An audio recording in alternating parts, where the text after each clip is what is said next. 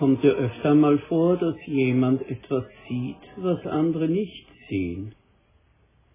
Das ist nicht zwangsläufig gut oder schlecht. Man kann Gefahren sehen, die andere nicht sehen, oder sich Sorgen machen über Dinge, bei denen andere sich verständnislos anschauen und den Kopf schütteln. Sie tuscheln miteinander und sagen, der hört das Gras wachsen. Aber man kann auch Dinge sehen, die andere nicht sehen, und daraus entsteht etwas Gutes. Man sieht zum Beispiel, dass Gott am Werk ist in dieser Welt, und andere sehen das gar nicht. Man sieht bei anderen Menschen Begabungen oder Charakterstärken. Oder auch, man sieht in einer Krise die Chance auf Veränderung, wenn alle anderen nur jammern und klagen. Denken wir an David im Kampf gegen Goliath. Dieser junge Bursche sah, dass dieser hünenhafte Elitesoldat Gott angegriffen hat. Und damit war sein Untergang eingeläutet. Und das nahm ihm die Angst und aktivierte seine Schnelligkeit und die Fähigkeiten, die er im Kampf gegen Tiere, die seine Schafherde bedrohten, eingeübt hatte. Auch in unserer Geschichte sieht jemand etwas, das der neben ihm nicht sieht. Und es macht ihn ruhig und gelassen inmitten unmittelbarer Bedrohung.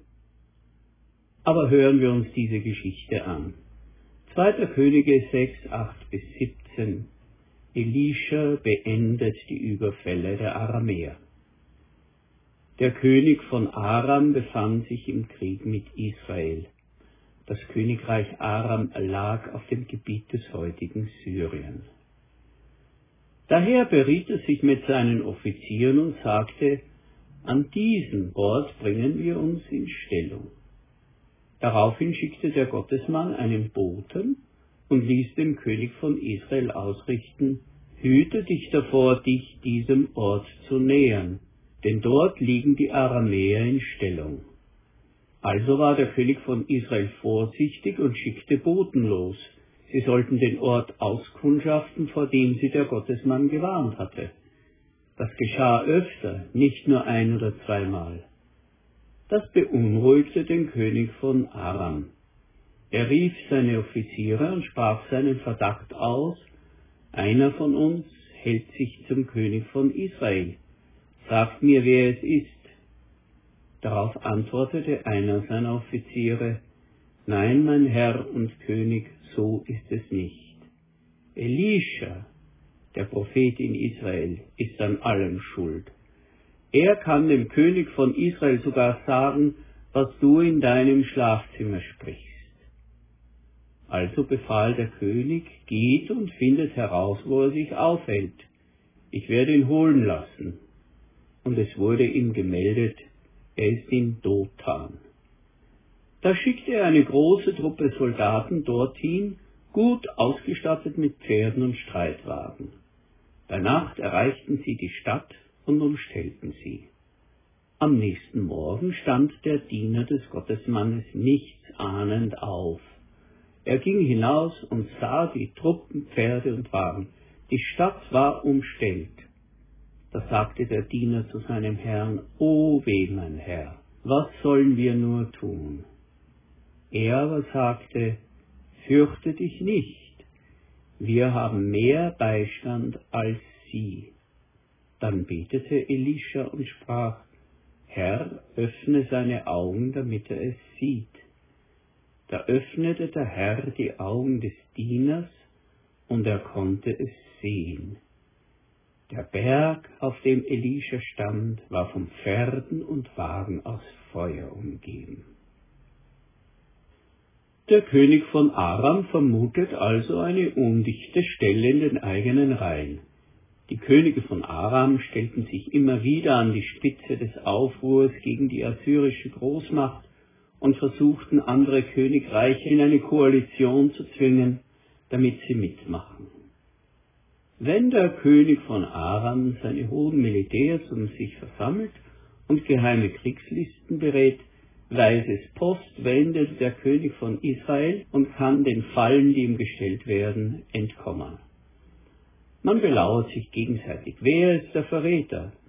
Doch dann haben die Männer des Königs den entscheidenden Geistesblitz. Das kann nur der Gottesmann Elisha sein.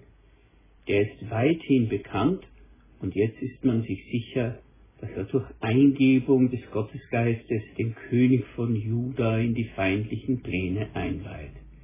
Elisha, der Prophet in Israel, verrät dem König von Israel, was du in deinem Schlafzimmer sprichst. Der Staatsfeind Nummer eins ist identifiziert, also weg mit ihm. Die Aramäer umzingeln die kleine Stadt Dothan, in der sich Elisha gerade aufhält. Nach menschlichem Ermessen gibt es kein Entkommen. Genauso sieht es auch der Diener des Propheten. Sie sind verloren. Doch da spricht Elisha den rätselhaften Satz, um den sich der Sinn dieser Geschichte dreht. Fürchte dich nicht, bei uns sind mehr als bei ihnen. Mit kühlem Verstand betrachtet ist das eine irrwitzige Behauptung. Doch dann betet Elisha, Herr, öffne ihm die Augen, damit er sieht. Dem Diener werden die Augen geöffnet und er sieht den Berg rings um das belagerte Dorf übersät mit feurigen Pferden und Wagen. Eben noch sah er sich von feindlichen Heerscharen eingeschnürt, jetzt sieht er sich von Gott umringt, geschützt wie in einer Festung. Unser Glaube ist der Sieg, der die Welt überwunden hat, sagt Johannes in seinem ersten Brief 5.4. Können wir das sehen? Nein, wir können es nicht sehen. Alles scheint dagegen zu sprechen. Der Ausspruch des Johannes klingt genauso verträumt wie der des Elisha. Wir reagieren darauf wie der Diener des Propheten, der am klaren Verstand seines Herrn zweifelt. Auch uns müssen die Augen geöffnet werden durch den Geist, durch das Wort der Bibel. Herr, öffne mir die Augen, damit ich sehe. Am Sieg Gottes festzuhalten, ist ein Akt des Widerstandes gegen die Tyrannei der sichtbaren Wirklichkeit, die sich breit und patzig vor uns aufbaut und uns die Sicht versperrt. Wenn Jesus sagt, die Gottesherrschaft ist mitten unter euch, so ist das der Blick auf die Wirklichkeit hinter der gegenwärtig dominierenden Wirklichkeit. Wir wandeln im Glauben, nicht im Schauen, sagt Paulus in seinem zweiten Brief an die Korinther 5,7. Doch das ist der Stoff, aus dem Zweifel und Anfechtung gemacht sind. Wir können uns nicht leichtfertig darüber hinwegsetzen. Es ist eine tägliche Aufgabe des Glaubens, hinter die Kulissen zu sehen, um die wirklichen Kräfteverhältnisse zu verstehen. Fürchte dich nicht, bei uns sind mehr als bei ihnen. Unser Glaube ist der Sieg, der die Welt überwunden hat. Nur die Bibel, durchatmet vom Gottesgeist, eröffnet uns diese letzte bleibende Wirklichkeit. Unser Glaube ist die Gesamtheit dessen, was uns im Glauben gesagt und gegeben wird. Es ist das, woran wir glauben, das Evangelium über unser Heil in Jesus Christus, die göttliche Wahrheit, die dahinter steht, und die Kräfte, die es erfüllen. Die Summe von allem, woran wir glauben, spricht von dem Sieg, der die Welt überwunden hat dann bekommt unser Leben einen Sinn und wir können alles hineinlegen, was wir an Kräften, Begabungen und Möglichkeiten haben. Durch Hoffnungslosigkeit ist alles von vornherein sinnlos.